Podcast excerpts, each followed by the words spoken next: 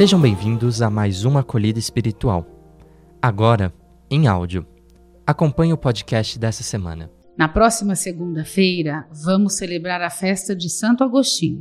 Agostinho, por ter sido um grande amante da verdade e da amizade, quis partilhar a alegria da vida cristã e do amor de Deus vivendo em comunidade. Para isso, fundou seu primeiro mosteiro no ano de 388. Em 391, Agostinho foi ordenado sacerdote por indicação dos fiéis que reconheciam sua bondade e seu amor a Deus. Um pouco depois, no ano de 395, foi sagrado bispo. Contudo, fascinado pela vida em comunidade, ele continuou a fundar outros conventos, muito em função da vontade de obter um estilo de vida no qual pudesse viver com os amigos filósofos, desejo que nutria antes mesmo da conversão.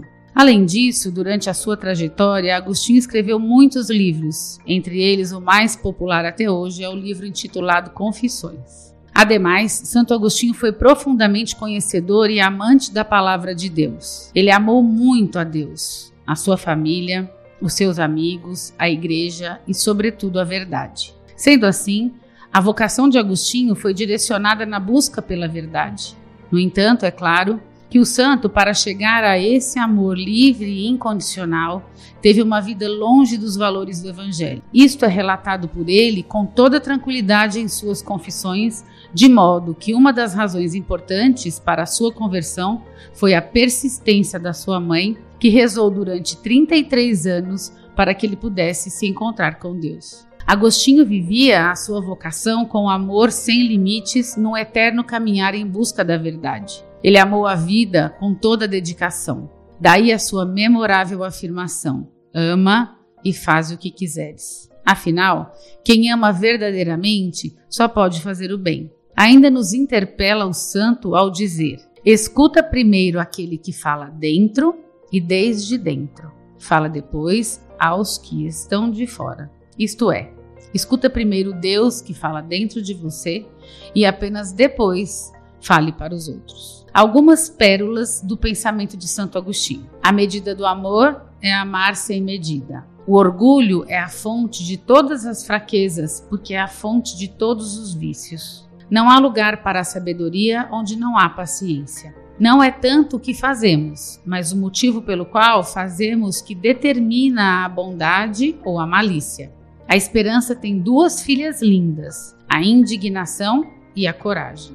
A indignação nos ensina a não aceitar as coisas como estão, a coragem a mudá-las. Nesse mesmo sentido, o evangelho narrado por Mateus está relacionado com a prática do amor permanente que marcou a vida de Santo Agostinho na busca pela verdade, algo que podemos ver na fala de Jesus conforme registra o evangelista. Naquele tempo, os fariseus ouviram dizer que Jesus tinha feito calar os saduceus. Então, eles se reuniram em grupo e um deles perguntou a Jesus para experimentá-lo: Mestre, qual é o maior mandamento da lei? Jesus respondeu: Amarás o Senhor teu Deus de todo o teu coração, de toda a tua alma e de todo o teu entendimento. Esse é o maior e o primeiro mandamento. O segundo é semelhante a esse: Amarás ao teu próximo como a ti mesmo.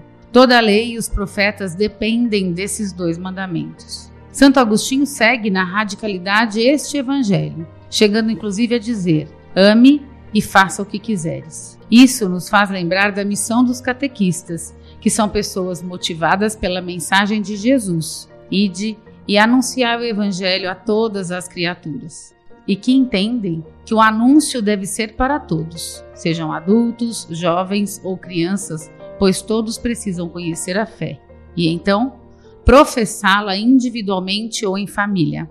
Por fim, pense um pouco: o que é verdade para você?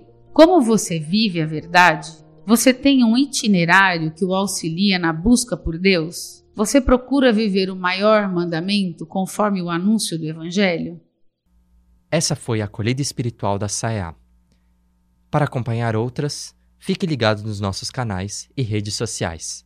Até a próxima semana.